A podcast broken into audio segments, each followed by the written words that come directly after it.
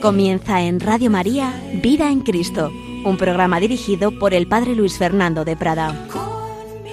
Vida en Cristo ese Cristo que murió por ti y por mí.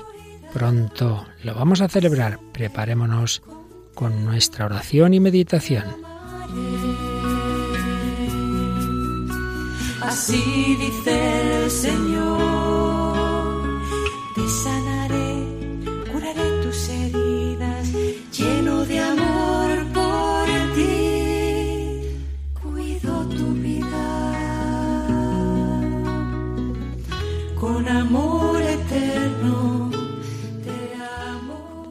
cordialísimo saludo, muy querida familia de Radio María. Aquí estamos una semana más en estas reflexiones de vida espiritual basada en la auténtica fe de la Iglesia, en la teología y en la mejor teología como la que estamos siguiendo últimamente, que nos exponía Joseph Ratzinger, Benedicto XVI, no como magisterio, sino como obra teológica suya en Jesús de Nazaret.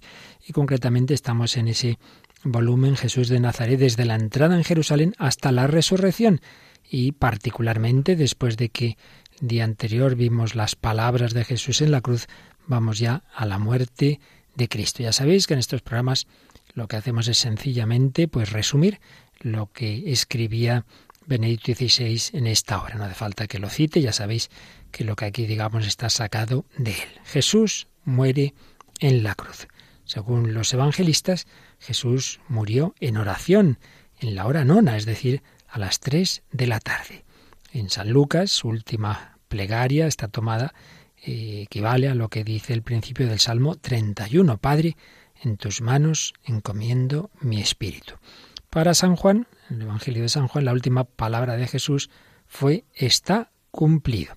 Si vamos al texto griego, eh, se usa una palabra tetelestai que recuerda y que es la misma que se usa cuando empieza San Juan el relato de la pasión, el capítulo 13 de San Juan con la última cena, dice que Jesús, habiendo amado a Jesús a los suyos, los amó hasta el extremo, telos.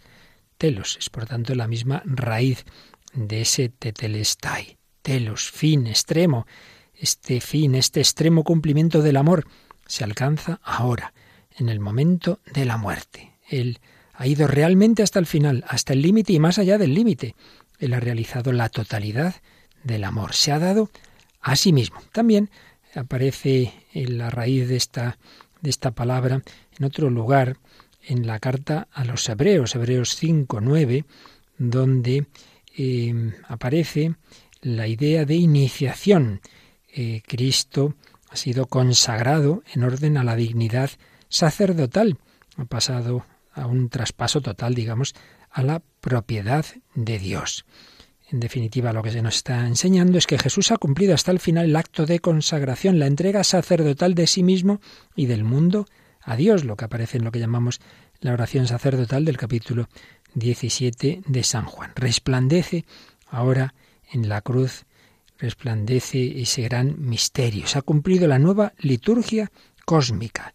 En lugar de todos los actos cultuales, de todos los demás actos de culto que había en el Antiguo Testamento, se presenta ahora la cruz de Jesús como la única verdadera glorificación de Dios, en la que Dios se glorifica a sí mismo mediante aquel en el que nos entrega su amor y así nos eleva hacia Él. Y ciertamente los evangelios sinópticos describen explícitamente eh, un acontecimiento cósmico y litúrgico al morir Jesús, lo que teológicamente está diciendo San Juan y la carta a los hebreos, ellos lo describen en cuanto que el sol se oscurece, el velo del templo se rasga en dos, la tierra tiembla, muchos muertos resucitan. Pero hay un proceso de fe más importante aún que esos signos cósmicos. Hay otro terremoto, el terremoto en los corazones, como el centurión, el centurión que conmovido por todo lo que está viendo reconoce a Jesús como Hijo de Dios. Realmente, este era el Hijo de Dios dice Marcos 15, 39. Bajo la cruz da comienzo la iglesia de los paganos. No es el Señor simplemente no, su misión no es solo para los judíos, sino para el mundo entero. Se convierte en judíos y, y gentiles y paganos. Desde la cruz el Señor reúne a los hombres para esa nueva comunidad que va a ser la Iglesia, mediante el Hijo que sufre, los hombres de un lado y de otro pueden reconocer al Dios verdadero. Y tras esa muerte de Jesús en la cruz llega esa escena que nos relata San Juan, capítulo 19, esa escena impresionante cuando pues quieren ya que acabe todo, entonces rompen las piernas a los dos ladrones, así no pueden apoyarse, no pueden respirar, se asfixian, pero al llegar a Jesús ven que ya ha muerto, entonces no le rompen las piernas y en lugar de ello uno de los soldados le traspasa el costado, llega al corazón de Cristo y al punto salió sangre y agua. Juan 19:34 es la hora en que se sacrificaban los corderos pascuales. Estaba prescrito que no se le rompiera ningún hueso. Pues bien, Jesús es ese cordero pascual, puro y perfecto, tampoco a él se le va a romper ningún hueso.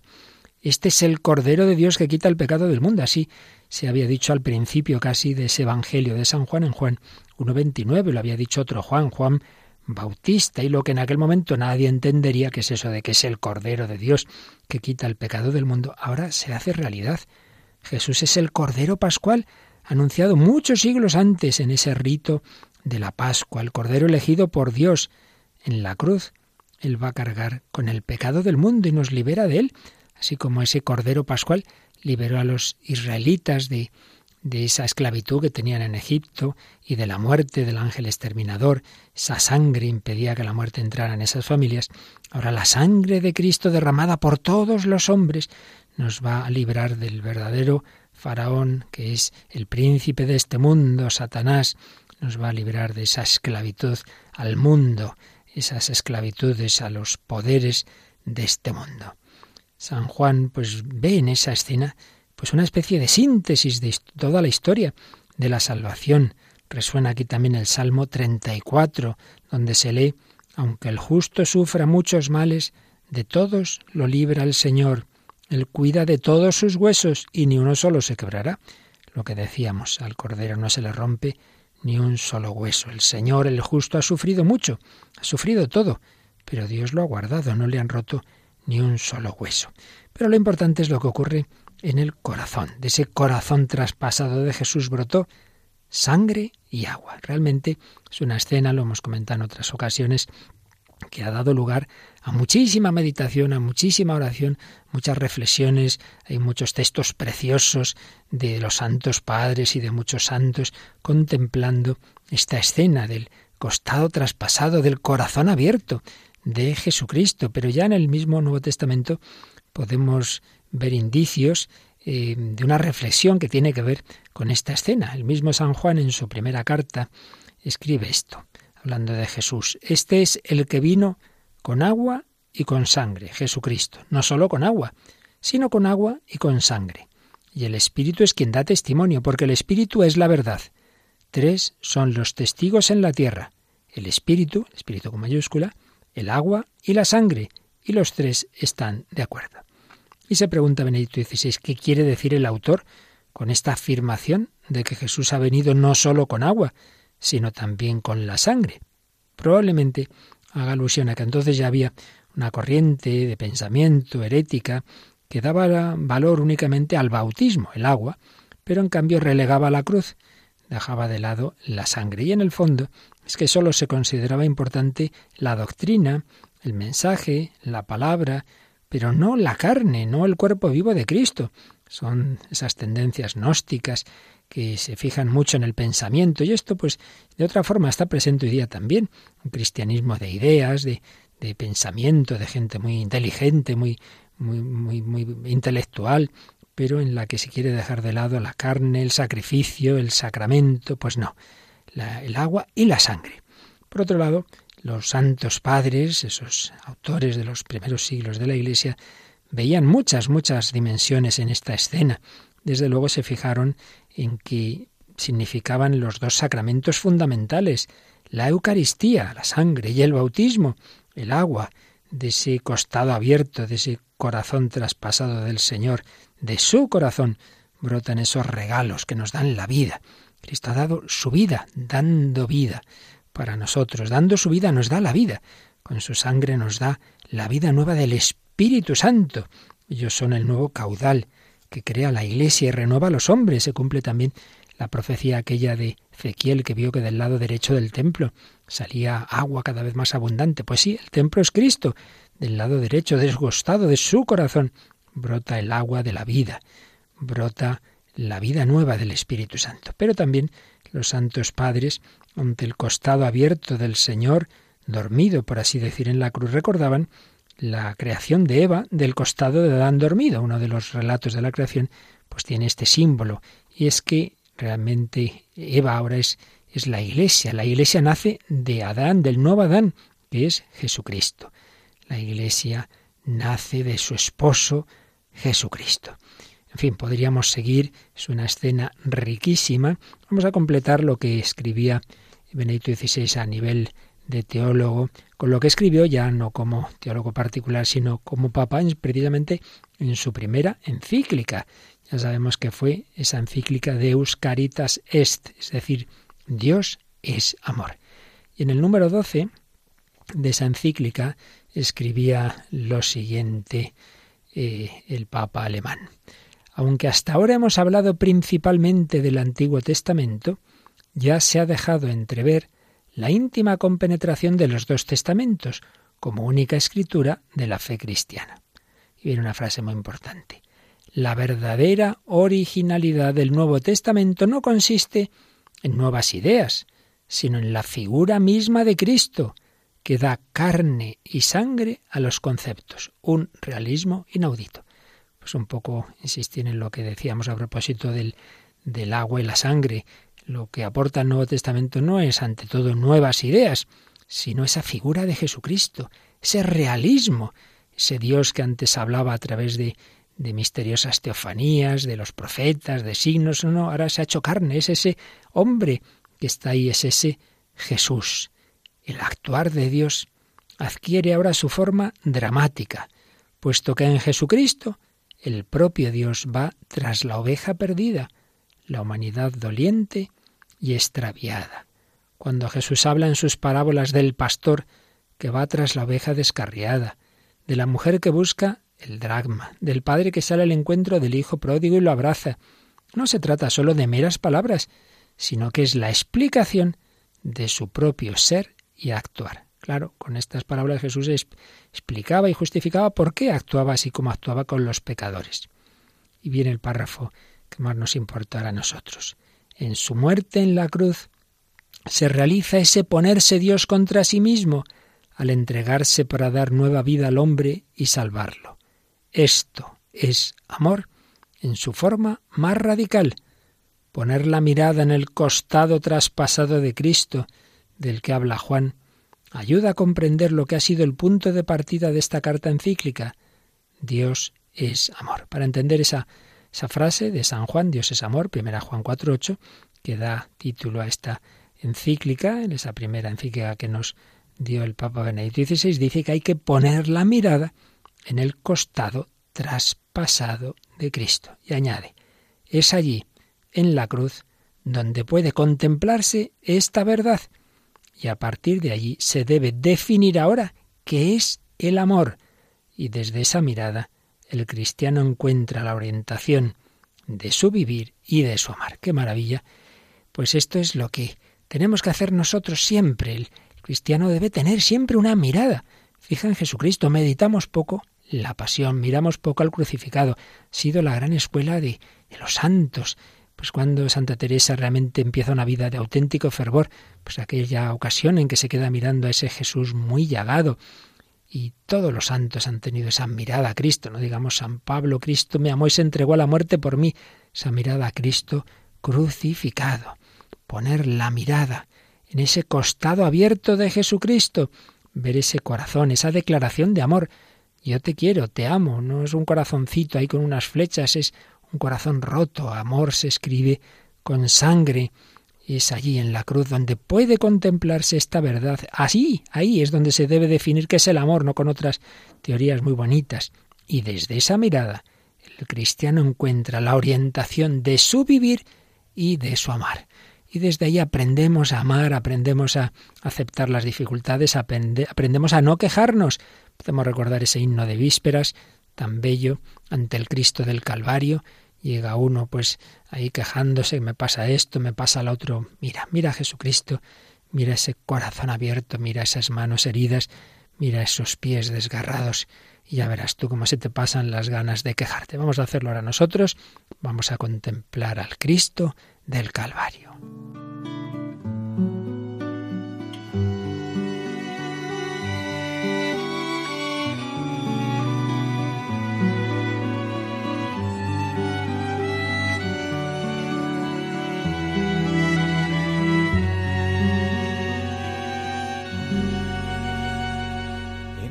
Esta tarde, Cristo del Calvario, vine a rogarte por mi carne enferma, pero al verte mis ojos van y vienen de tu cuerpo a mi cuerpo con vergüenza quejarme de mis pies cansados cuando veo los tuyos destrozados. Cómo mostrarte mis manos vacías cuando las tuyas están llenas, llenas de heridas explicarte a ti mi soledad cuando en la cruz alzado y solo estás. ¿Cómo explicarte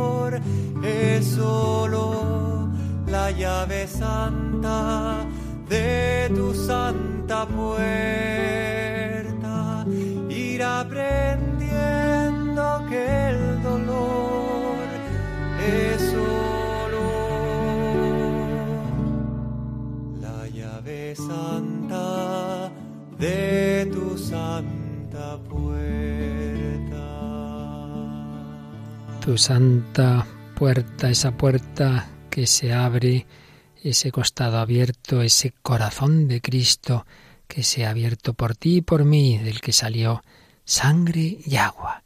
¿Y qué pasó después? Pues Jesús fue sepultado. Y de ello nos habla también Benedicto XVI en este capítulo que estamos resumiendo de su obra Jesús de Nazaret. Nos recuerda que un miembro acomodado del Sanedrín, José de Arimatea, pidió a Pilato el cuerpo de Jesús. Dice San Marcos que este José era uno que aguardaba el reino de Dios.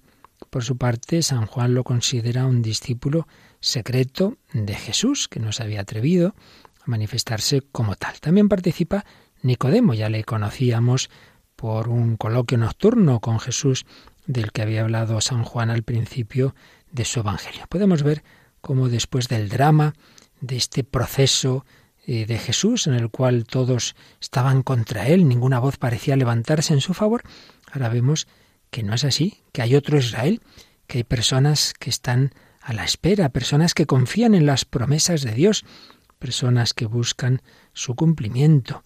Ya conocíamos a personas humildes, sencillas, por supuesto María y José, Isabel y Zacarías, Simeón y Ana, los discípulos, pero eran gente de clases más bien bajas, sencillas. Ahora nos encontramos dos personajes destacados de la clase culta de Israel, pero no se habían atrevido a declararse como discípulos y ahora sí, ahora tienen ese corazón sencillo que hace al hombre capaz de la verdad de incluso de arriesgarse. Decir, mira, pues sí, nosotros queremos, al menos aunque sea al final, nos declaramos por Jesús en tanto en cuanto, pues piden ese cuerpo de Jesús. Los romanos solían abandonar los cuerpos de los crucificados, ahí los dejaban, expuestos a los buitres. Los judíos no, se preocupaban de que fueran enterrados, pero si esos condenados iban a una fosa común, pues en este caso no va a ser así. José de Arimatea pide el cuerpo de Jesús y lo hace colocar en un sepulcro nuevo de su propiedad, en el que todavía no se había enterrado a nadie. Esto manifiesta un respeto profundo por, por Jesús y podemos ver aquí el recuerdo de lo que había pasado en, en, el Domingo de Ramos. Jesús se había servido de un borrico sobre el que nadie había montado antes, pues también ahora es puesto en un sepulcro nuevo en el que no había habido nadie. También compran una sábana, seguro que es la que conocemos en Turín, y también nos dicen que Nicodemo llevó una mixtura de mirra y aloe, unas cien libras. Tomaron el cuerpo de Jesús y lo vendaron todo con los aromas, según se acostumbra enterrar entre los judíos, pero esa cantidad de cien libras es, es realmente extraordinaria, supera con mucho la medida habitual. ¿Qué quiere decir esto? Que es una sepultura regia. Si en el echar a suertes las vestiduras de Cristo vislumbrábamos a Jesús como sumo sacerdote, ahora esta sepultura lo está mostrando como rey, pues tanto el, ese carácter de, que tiene esa sepultura, ese sepulcro nuevo, como esa manera de ungirle, todo ello pues se hace alusión a un rey, que el que es enterrado ahí es alguien muy importante cuando parece que todo ha terminado. Sin embargo, emerge de modo misterioso la gloria del crucificado. Algunas mujeres observaban todo, observaban el sepelio. Eran mujeres que habían acompañado a Jesús desde Galilea y a la vuelta prepararon aromas y ungüentos. Y claro, llega el sábado, ya, ya, ya atardecía el viernes y por tanto se entraba ya en el, en el gran sábado, había que guardar reposo y su idea era pues enseguida que amaneciera el domingo, el primer día de la semana, ir corriendo a ungir ya con mucha más calma el cuerpo de Jesús. La unción pues es un intento de, detener la muerte, de, de, evitar en lo posible la descomposición del cadáver, pero por supuesto un esfuerzo inútil. La unción puede conservar al difunto como difunto, no puede restituirle la vida. La mañana de ese primer día, de ese domingo, las mujeres verán que su solicitud por el difunto era una preocupación demasiado humana. Verán que Jesús no tiene que ser conservado en la muerte, sino que él iba a estar vivo, de modo real. Verán que Dios, y sólo Dios, de ese modo definitivo que sólo Él puede hacer, lo ha rescatado de la corrupción, lo ha rescatado del poder de la muerte, no con ungüentos, sino con la resurrección, pero no deja de ser un signo bonito de ese amor de las mujeres que quieren dar su último testimonio de agradecimiento a Jesucristo, aquel al que habían servido en vida. Bien, pues esta es la contemplación de esa muerte de Jesús, de esa sepultura, el cuerpo de Cristo queda en el sepulcro, sabemos que su alma desciende al Seol, lo decimos en el credo, como Jesús desciende a los infiernos, hemos explicado muchas veces que ahí la palabra infiernos no es el infierno del que hablamos nosotros, sino la situación de los que habían vivido antes de Cristo, que estaban esperando la redención y a los que Jesús también va a anunciar la buena noticia. Pero ahí nos quedamos, Cristo, su cuerpo en el sepulcro, su alma en el Seol, y al final de este capítulo, después de estas consideraciones de tipo más bien contemplativo de lo que ocurrió en esos momentos, el Benedicto XVI hace ya unas reflexiones más doctrinales, más teológicas sobre el trasfondo, el trasfondo teológico de la muerte de Jesús como reconciliación como expiación, como salvación. Vamos a intentar resumir, esta es una parte un poquito ya más elevada, más teológica, vamos a intentar quedarnos con las ideas principales de esta reflexión. Por un lado, pues hace alusión eh, el Papa Benedicto XVI a que la Iglesia naciente fue ahondando poco a poco en, en el trasfondo de la cruz y desde el primer momento les quedó clara una idea, y es que con la cruz de Cristo los antiguos sacrificios del templo, tan importantes para el mundo judío, aquellos sacrificios habían quedado superados definitivamente. Ya no había que hacer todos esos sacrificios. Toda aquella expectación que se había suscitado en la crítica que los profetas hacían al peligro de que los sacrificios fueran algo meramente exterior y no implicara el corazón humano, pues todo eso ahora se va a cumplir del todo. Dios no quería ser glorificado simplemente mediante sacrificios de toros y machos cabríos. Esa sangre no puede purificar al hombre ni espiar por él.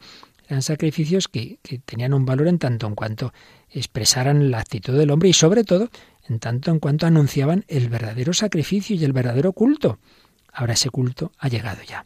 En la cruz de Jesús se ha verificado lo que en vano se intentaba antes con los sacrificios de animales el mundo ha obtenido la expiación. Se han expiado todos los pecados de la historia. ¿Por qué? Porque ahora sí que hay un cordero, que es el cordero de Dios, que ha cargado sobre sí el pecado del mundo y lo ha quitado. Mi querido oyente, tú, yo, todos nosotros, esos pecados de nuestra vida, esas cosas que hemos hecho que de las que no nos sentimos nada orgullosos, que nos gustaría que desaparecieran, pues el Señor nos da esa posibilidad todo ese pecado ha desaparecido en él. Hace falta, eso sí, que se lo, que se lo demos ese pecado, que dejemos que su sangre nos purifique en concreto a nosotros. La relación de Dios con el mundo, que había sido perturbada por, por nuestra culpa, por nuestro pecado, ahora ha sido renovada. La reconciliación se ha cumplido. Repito, hace falta que eso lo personalicemos, cada uno de nosotros, pero por parte de Dios ya está hecho. Y es una idea en la que San Pablo va a insistir mucho, por ejemplo, en su segunda Carta a los Corintios capítulo 5. Dios mismo estaba en Cristo reconciliando al mundo consigo, sin pedirle cuentas de sus pecados. Y a nosotros nos ha confiado el mensaje de la, de la reconciliación. Por eso nosotros actuamos como enviados de Cristo, y es como si Dios mismo se exhortara por medio nuestro. En nombre de Cristo os pedimos que os reconciliéis con Dios que os reconciliéis con Dios. Si Él ya lo ha hecho, pues déjate reconciliar tú, que Cristo nos lo ha ofrecido a toda la humanidad, esa expiación, ese perdón. Sabemos que, que, en esos primeros años hubo fuertes controversias en la Iglesia naciente sobre si, sobre si había que mantener la ley mosaica, si los gentiles que se convertían al cristianismo tenían que cumplir esa ley, pero una cosa en la que no hubo ninguna discusión, y es que esos sacrificios del templo el centro cultural de la Torah, ya habían sido superados. Cristo ha ocupado su puesto. El templo seguía siendo un lugar venerable de oración y anuncio. En los Hechos de los Apóstoles se nos habla de cómo subían los apóstoles con frecuencia a orar, pero en cambio esos sacrificios que se hacían ya no, ya no eran válidos para los cristianos porque ya, ya se ha realizado el sacrificio. Cristo es el que ha ofrecido su propia vida. ¿Y cómo se entiende este sacrificio? ¿Cómo aparece en el Nuevo Testamento esa cruz de Cristo como nuevo culto, como expiación, como purificación. Bueno, pues vamos a recordar el texto de Romanos 3, 25, donde San Pablo califica a Jesús crucificado como una palabra griega ilasterion. Ilasterion. Esa palabra se refería a la cubierta, la cubierta del arca de la alianza, la maravillosa arca de la alianza, el centro de del templo de Jerusalén tenía una cubierta preciosa y durante el sacrificio expiatorio, precisamente en el gran día de la expiación, en ese día en que se pedía a Dios esa expiación de todos los pecados cometidos durante ese año, pues durante ese sacrificio, esa cubierta del arca de la alianza, ese hilasterion, se rociaba con la sangre de, de esos animales que se habían sacrificado. Entonces, ¿Cómo, ¿Cómo, interpretan los primeros cristianos este, este rito? Pues en el sentido de que lo que realmente reconcilia a Dios y al hombre no es el contacto de sangre animal con un objeto sagrado, sino que en la pasión de Jesús toda la suciedad del mundo ha entrado en contacto con el inmensamente puro, con el alma de Jesucristo y así con el Hijo de Dios mismo. Si lo que suele ocurrir es que lo impuro contamina a lo puro, aquí ha ocurrido lo contrario. Allí donde el mundo, con toda su injusticia y con sus crueldades que lo contaminan, entra en contacto con Jesús, con el inmensamente puro, Él, el, el, que es así, el que es puro, se revela como el más fuerte. Y escribe en líneas preciosas Joseph Rasinger, en este contacto la suciedad del mundo es realmente absorbida, anulada, transformada mediante el dolor del amor infinito. Y puesto que en el hombre Jesús está el bien infinito, ahora está presente y activa en la historia del mundo la fuerza antagonista de toda forma de mal. El bien es siempre infinitamente más grande que toda la masa del mal, por más que ésta sea terrible. Pues esto es muy esperanzador. Cuánto mal vemos en el mundo, cuánto mal vemos en la historia, cuánto mal vemos en nuestros días, cuánto odio, cuántos genocidios, injusticias, gente que muere de hambre, derroche, abortos, terrorismo. Parece que es demasiado, demasiado este río de, de mal. Y sin embargo, toda esa suciedad es absorbida, anulada, transformada mediante el dolor del amor infinito. Y es que en ese hombre está el bien infinito, porque ese hombre es hombre, pero es una persona divina, es una persona divina, y en él está ese bien infinito del amor de Cristo. Vamos a quedarnos de nuevo ahí a los pies de la cruz. Vamos a agradecer que ese amor tan grande del Señor es más fuerte que el mal y apliquémoslo a cada uno de nosotros. Ay, Dios mío, lo que me pesan tales errores, tales pecados, tales cosas que he hecho. Bueno, pues la sangre de Cristo todavía pesa mucho más.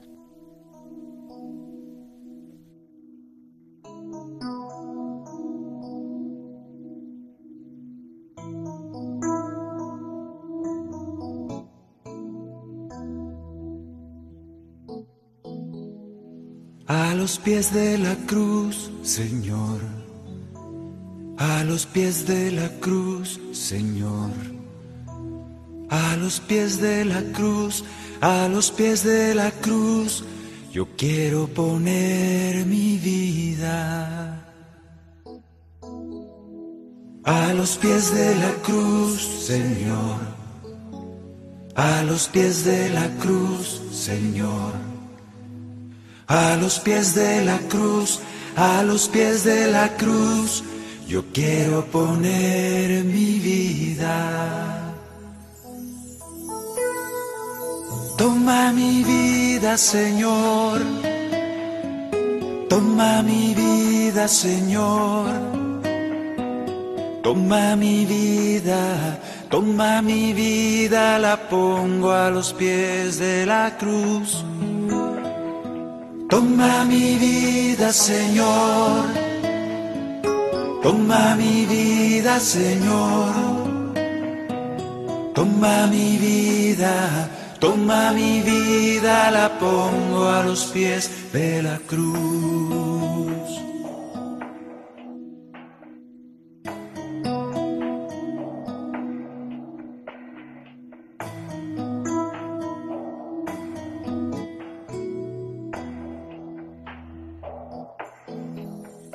A los pies de la cruz, Señor. A los pies de la cruz, Señor. A los pies de la cruz, a los pies de la cruz, yo quiero poner mi vida. A los pies de la cruz, Señor. A los pies de la cruz, Señor a los pies de la cruz, a los pies de la cruz, yo quiero poner mi vida. Toma mi vida, Señor, toma mi vida Señor. Toma mi vida, toma mi vida, la pongo a los pies de la cruz. Toma mi vida, Señor. Toma mi vida, Señor. Toma mi vida, toma mi vida, la pongo a los pies de la cruz. Toma mi vida, Señor. Toma mi vida, Señor. Toma mi vida, mi vida, la pongo a los pies de la cruz. Toma mi vida, Señor. Toma mi vida, Señor. Toma mi vida, toma mi vida, la pongo a los pies de la cruz. A los pies de la cruz. A los pies de la cruz.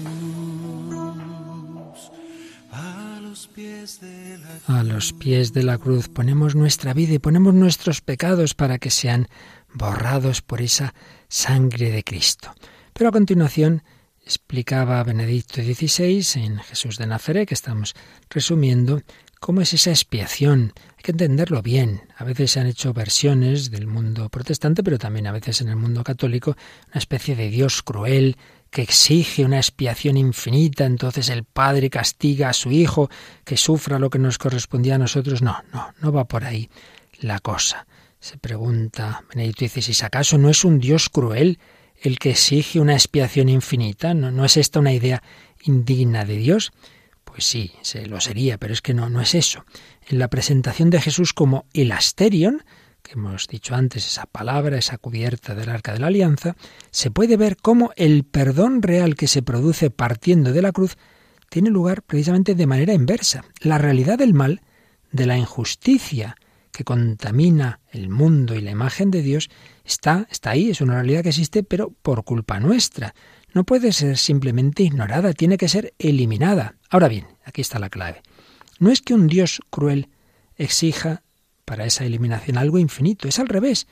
Es que Dios mismo se pone como lugar de reconciliación y en su Hijo toma el sufrimiento sobre sí. Dios mismo introduce en el mundo como don su infinita pureza.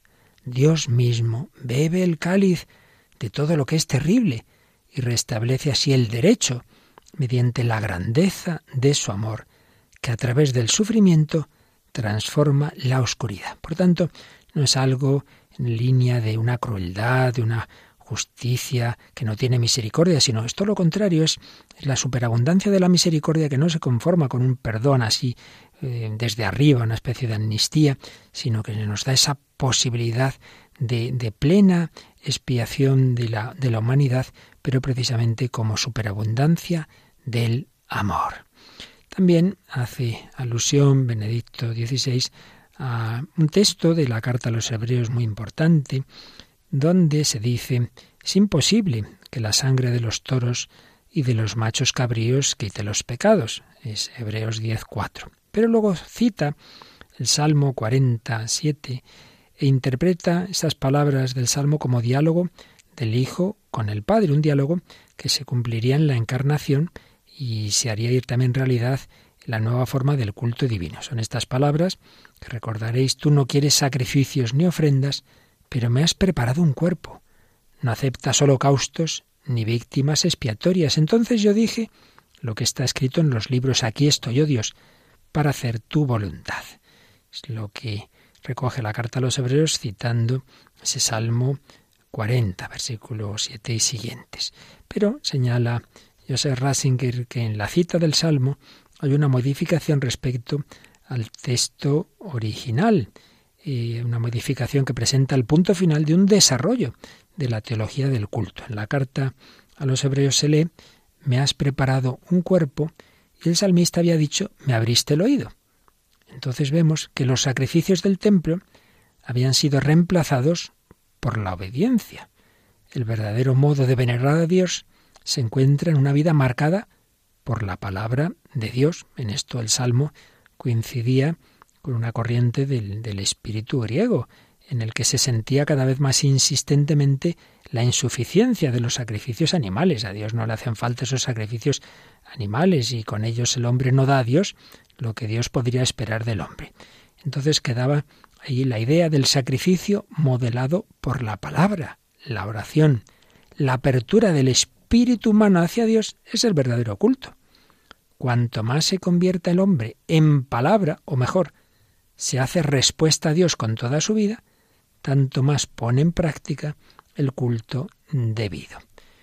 Eh, está, está hay un tema en todo el Antiguo Testamento de, que se venera a Dios de la manera adecuada y justa cuando nosotros vivimos en la obediencia a su palabra, cuando somos moldeados interiormente por su voluntad. Pero siempre queda la impresión de insuficiencia, de que nuestra obediencia siempre es deficiente, de que muchas veces hacemos lo que nos da la gana y nuestra voluntad personal se antepone y no hacemos lo que debemos hacer. Y sin embargo ese profundo sentido de insuficiencia de toda obediencia humana a la palabra de Dios hace que irrumpa el deseo de, de expiación, Señor, yo quisiera reparar lo que, lo que no he hecho bien. Eh, ¿Qué, ¿Qué, hago? Porque, porque los holocaustos y sacrificios son insuficientes y, y yo tampoco sé hacerlo bien. Pues bien, en la versión que la palabra del Salmo 40 encuentra en esa carta a los hebreos, señala Benedicto XVI, se contiene la respuesta a dicho deseo.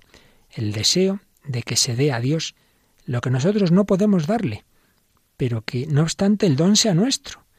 Entonces, ¿cómo puede ser que yo le dé a Dios lo que tengo que darle, pero por otro lado yo no tengo capacidad para darle todo lo que tengo que darle. El salmista decía, no quieres sacrificios ni ofrendas, y en cambio me abriste el oído. Pues bien, el verdadero logos, la palabra, el Hijo, le dice al Padre, tú no quieres sacrificios ni ofrendas, pero me has preparado un cuerpo. Es decir, el logos, la palabra eterna, el Hijo, ha asumido un cuerpo humano, se ha hecho carne y entonces ya sí que es posible una nueva forma de obediencia perfecta, una obediencia que va más allá de todo cumplimiento humano de los mandamientos. Mi obediencia nunca será perfecta, pero si es la del Hijo de Dios hecho hombre, en ese su cuerpo humano, le devuelve a Dios toda la humanidad. Solo el Verbo, que se ha hecho carne, cuyo amor se cumple en la cruz, es la obediencia perfecta. En él no solo ha culminado definitivamente la crítica a los sacrificios del templo que ya hacían los profetas, sino que se ha cumplido también ese anhelo de una obediencia plena, una obediencia corpórea, que es el nuevo sacrificio de Jesús, del Logos, en el cual nos incluye a todos y en el que toda nuestra desobediencia es anulada mediante su amor. En fin, yo sé que estos son aspectos teológicos profundos quizá os hayamos podido perder. Pero en síntesis es esto.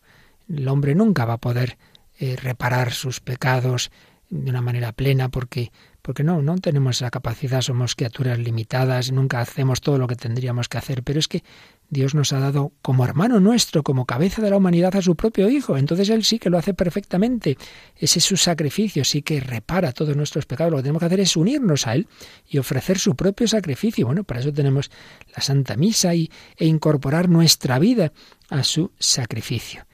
Dicho con otras palabras, añade Benedicto XVI, nuestra moralidad personal no basta, nunca basta para venerar a Dios de manera correcta. San Pablo pues insistió mucho en esto, que nosotros no podemos justificarnos a nosotros mismos, solo Dios nos puede justificar. El Hijo que se ha hecho carne lleva en sí a todos nosotros y ofrece lo que no podríamos dar por nosotros mismos.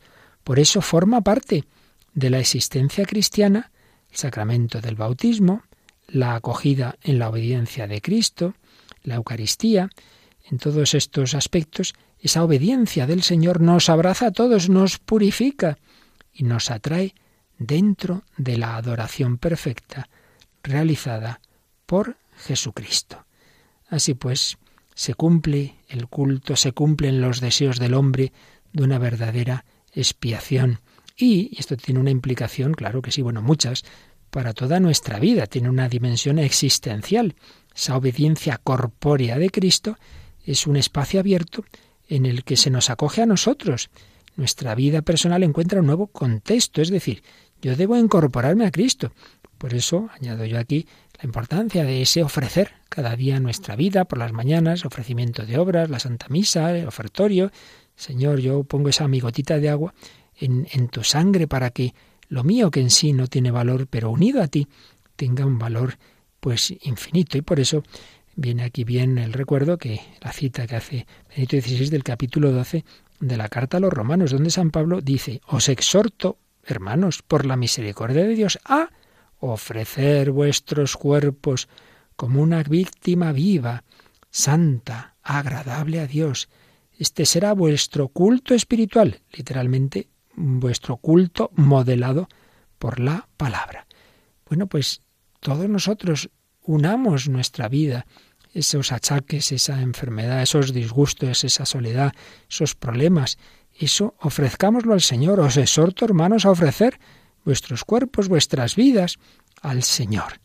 Se retoma aquí, dice el Papa, el concepto del culto a Dios mediante la palabra, porque hemos dicho que literalmente esto de culto espiritual sería culto modelado por la palabra.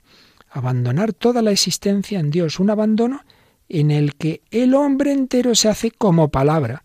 Es una palabra que se ajusta a Dios corporalmente. Nuestra existencia corpórea debe estar impregnada de la palabra con mayúscula, la palabra que es el verbo, y debe convertirse en entrega a Dios. En definitiva, el nuevo culto de los cristianos, el tuyo y el mío, el que debemos hacer, no es simplemente ofrecer no sé qué cosas externas, sino nosotros mismos somos víctima viva y santa. ¿Qué ofrezco yo? Mi vida. Señor, me ofrezco a, mí mismo contigo. Me uno a ti, lo mío no vale, pero unido a ti, mi vida, mi voluntad, mis deseos, ese es el verdadero sacrificio. Esa es la verdadera justificación, recibir la justificación de Dios. Y también San Pablo, pues une mm, con estas ideas el apostolado. Dice que está escribiendo eh, a la carta, la carta a los romanos, interpreta su apostolado como sacerdocio, y hablando de los paganos convertidos como el sacrificio vivo y agradable a Dios, dice, os he escrito en virtud de la gracia que Dios me ha dado de ser ministro de Jesucristo para los gentiles, ejerciendo el oficio sagrado de anunciar el Evangelio de Dios, para que la oblación de los gentiles sea agradable, santificada por el Espíritu Santo. Bueno, pues ahí entramos nosotros, gentiles, es decir, paganos, que por el apostolado de San Pablo y de todas las generaciones de apóstoles hemos recibido esa gracia de Dios que hace que nuestra vida pueda ser agradable a Dios, que haya un verdadero culto. El culto verdadero es el hombre vivo, que en sí mismo, en su vida, se ha convertido en respuesta a Dios, modelado por esa palabra sanadora y transformadora. Importante no es eh, hacer unos ritos, lo importante es que tu vida sea ofrenda, tu vida sea palabra, palabra eh, que se dice a Dios en respuesta a su palabra. Y el verdadero sacerdocio es ese ministerio de la palabra y el sacramento que transforma a los hombres en una entrega a Dios y convierte el cosmos en una alabanza al Creador. Por eso vivamos siempre con mucha alegría ese momento de la Santa Misa en que el sacerdote dice, por Cristo, con Él y en Él, a ti Dios Padre Omnipotente, en la unidad del Espíritu Santo, todo honor y toda gloria. Y que al decir ese amén, pues realmente lo hagamos de corazón. Sí, Señor, yo quiero que toda mi vida sea para tu gloria, sea para tu alabanza. El entrar en el misterio de la cruz debe estar en el centro del ministerio apostólico, del anuncio cristiano, del culto. Ese culto cristiano tiene esa finalidad, atraer a cada persona y al mundo entero dentro del amor de Cristo, de modo que todos, todos lleguen a ser, todos lleguemos a ser, junto con Él, una ofrenda agradable, santificada por el Espíritu Santo. Finalmente, San Pablo, en su carta a los filipenses, también interpreta y prevé su martirio, lo interpreta en esta clave, esta clave teológica. Dice, si también mi sangre se ha de derramar como sacrificio, y en la liturgia de vuestra fe yo estoy alegre.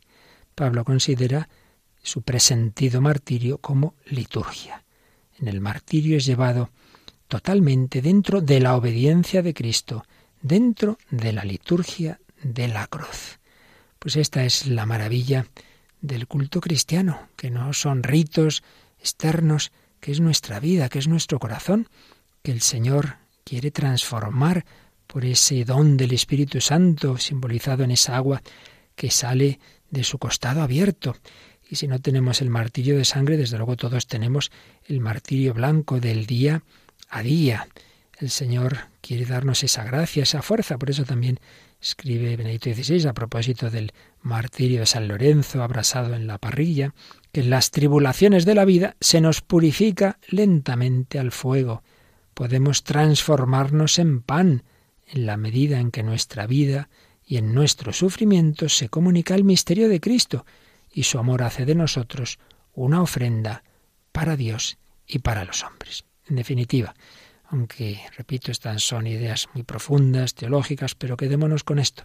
Todo lo que celebramos del misterio de la cruz, de la muerte del Señor, todo lo que el cristiano debe contemplar siempre, muy particularmente, pues los viernes, una mirada a Cristo crucificado, muy especialmente en Cuaresma, muy especialísimamente en Semana Santa, más especialísimamente el Viernes Santo, pero en definitiva, siempre la señal del cristiano, la Santa Cruz, misterio de la cruz pues es esa mirada de fe que nos hace ver que en lo que parece absurdo, desconcertante, eh, la injusticia en la cruz, la oscuridad, lo ilógico del pecado, se encuentran con la santidad de Dios, se encuentran en, esa deslumbrante luminosidad de Dios. Y esto va más allá de nuestra lógica. Todo el mal del mundo es vencido por el amor infinito de Dios. El misterio de la expiación terminaba este capítulo de Jesús de Nazaret y Benedicto XVI, no tiene que ser sacrificado a ningún racionalismo sabiondo. Tanta gente que dice, bueno, esto no, hombre, esto de idea de que Cristo murió por nuestros pecados, son ideas antiguas. Bueno, bueno, el Hijo del Hombre no ha venido para que le sirvan, sino para servir y dar su vida en rescate por muchos. Eso es lo que dijo Jesús, Marcos 10, 45. Y eso es lo que nosotros debemos agradecer y contemplar. Pues vamos una vez más a terminar nuestra meditación con esa preciosa oración que es anónima, pero que tanto le gustaba y recomendaba San Ignacio de Loyola, ese alma de Cristo. Nos ponemos de nuevo ahí a los pies del crucificado y le pedimos que nos santifique, que nos purifique, que nos encienda en su amor.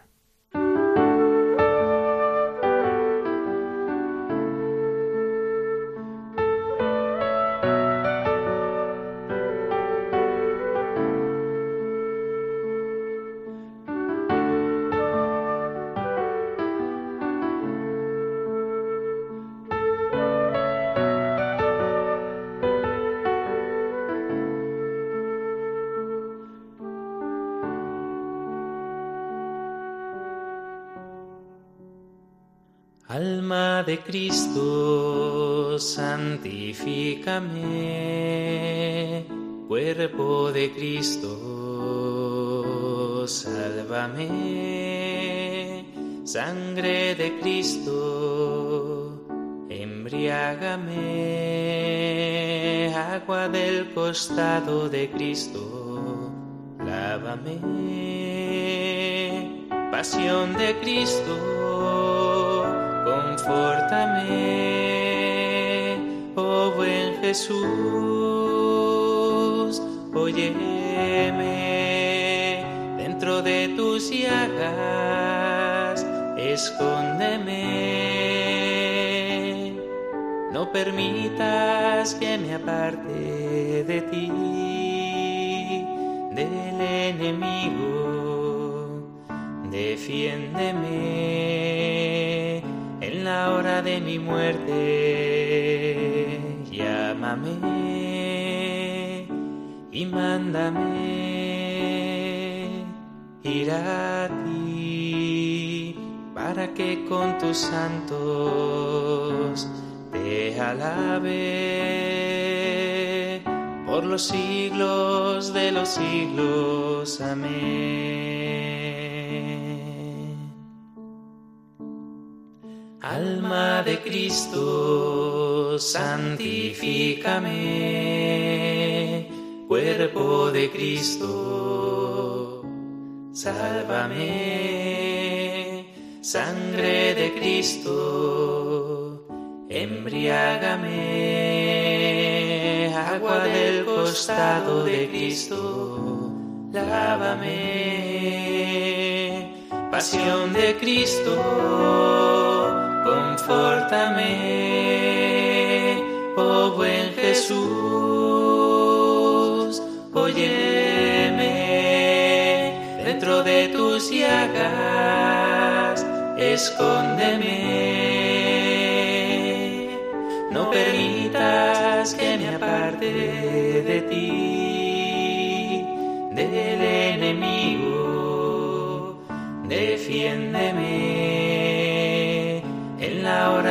muerte, llámame y mándame ir a ti para que con tus santos te alabe por los siglos de los siglos. Amén.